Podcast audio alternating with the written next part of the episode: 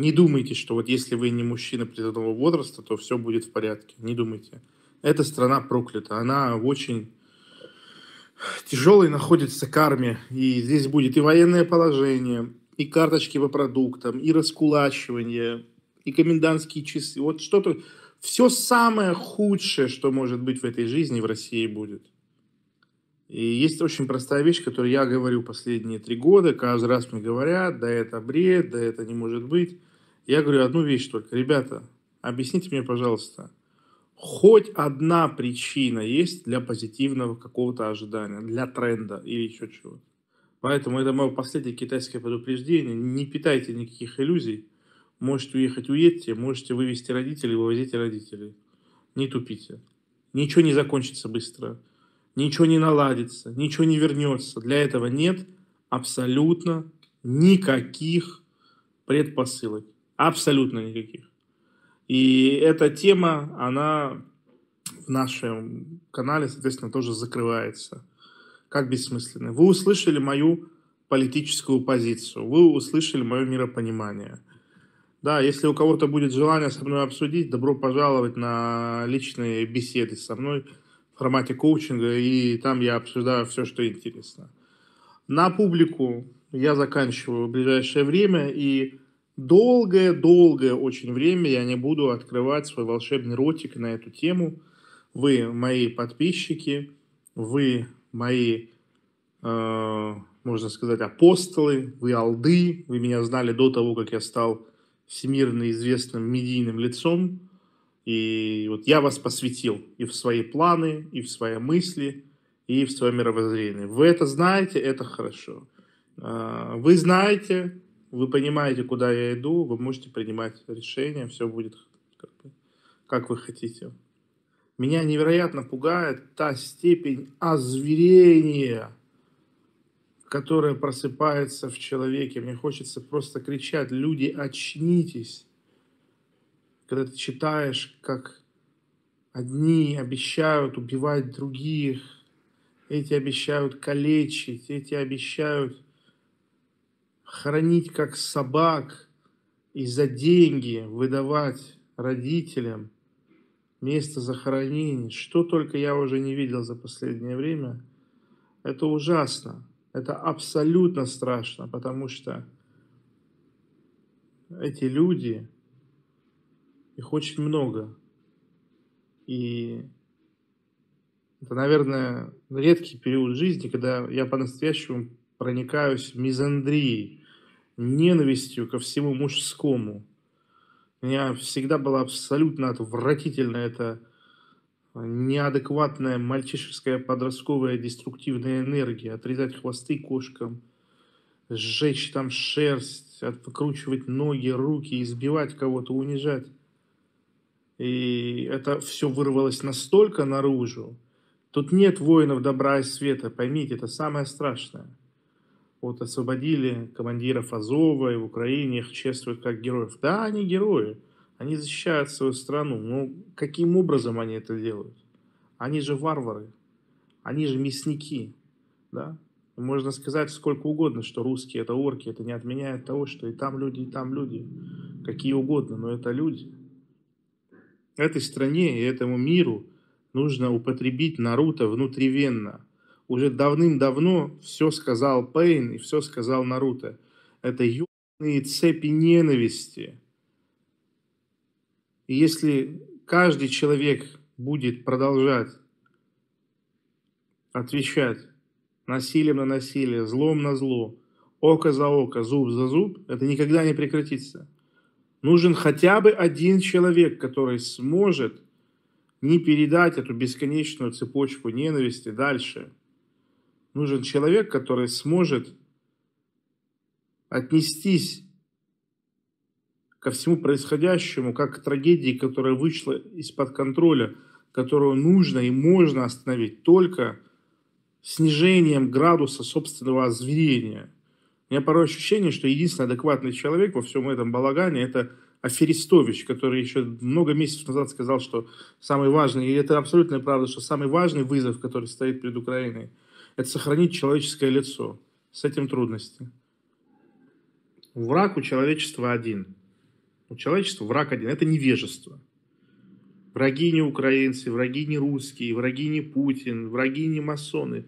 Враг только один – это невежество. Это отсутствие любви уважения к окружающим. Это отсутствие образования, отсутствие кругозора. Это отсутствие масштабов мышления, умение вознестись над происходящим на высоту птичьего полета и отрефлексировать то, что предстает перед взором.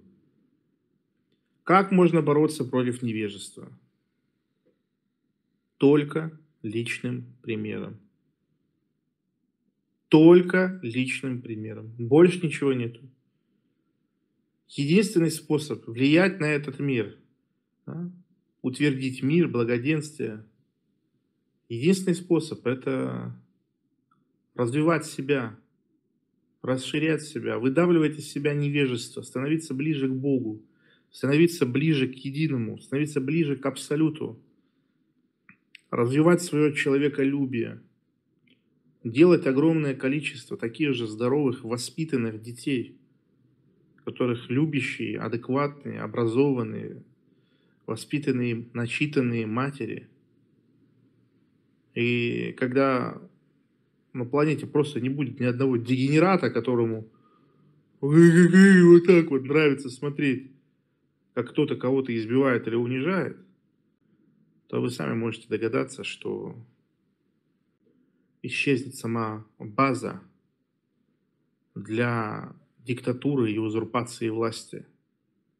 Как только на планете или в стране или в городе кончается последний идиот, ни одному режиму не на что опереться.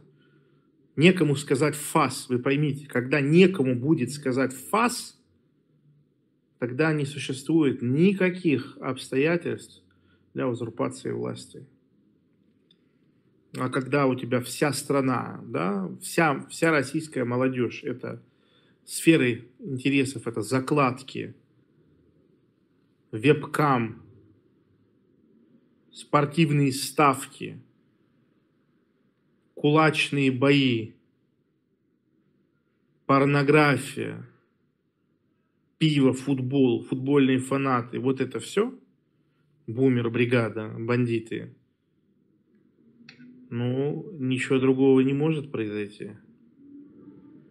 Единственный ключ к изменению, который есть, это когда мужчина начинает работать над собой, женщина начинает работать над собой, когда у них рождается ребенок, этот ребенок просто уже имеет врожденный высокий уровень сознания. Поэтому, конечно, заниматься собой, быть избирательным – с теми, с кем ты делаешь детей. И это касается, наверное, в большую очередь женщин. Все-таки ребенок это очень плотный, особенно сын, это очень плотный слепок от матери. Поэтому, дорогие друзья, наступает вторая фаза моего проекта. Я рад, что вы участвуете в нем, я рад, что вы меня слышите.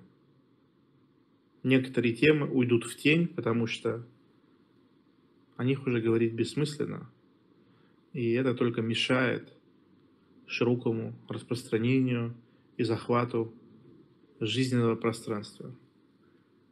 Так победим. Победа будет за нами. Победа будет за нами. Мы силы добра победят, мы победим. Нужно просто вступить на этот путь и не соступать с него. Потому что если человек стоит за правое дело, по-настоящему за правое дело, весь мир может быть против меня, я прав. Это очень редкий случай в жизни, когда я скажу, что сила в правде.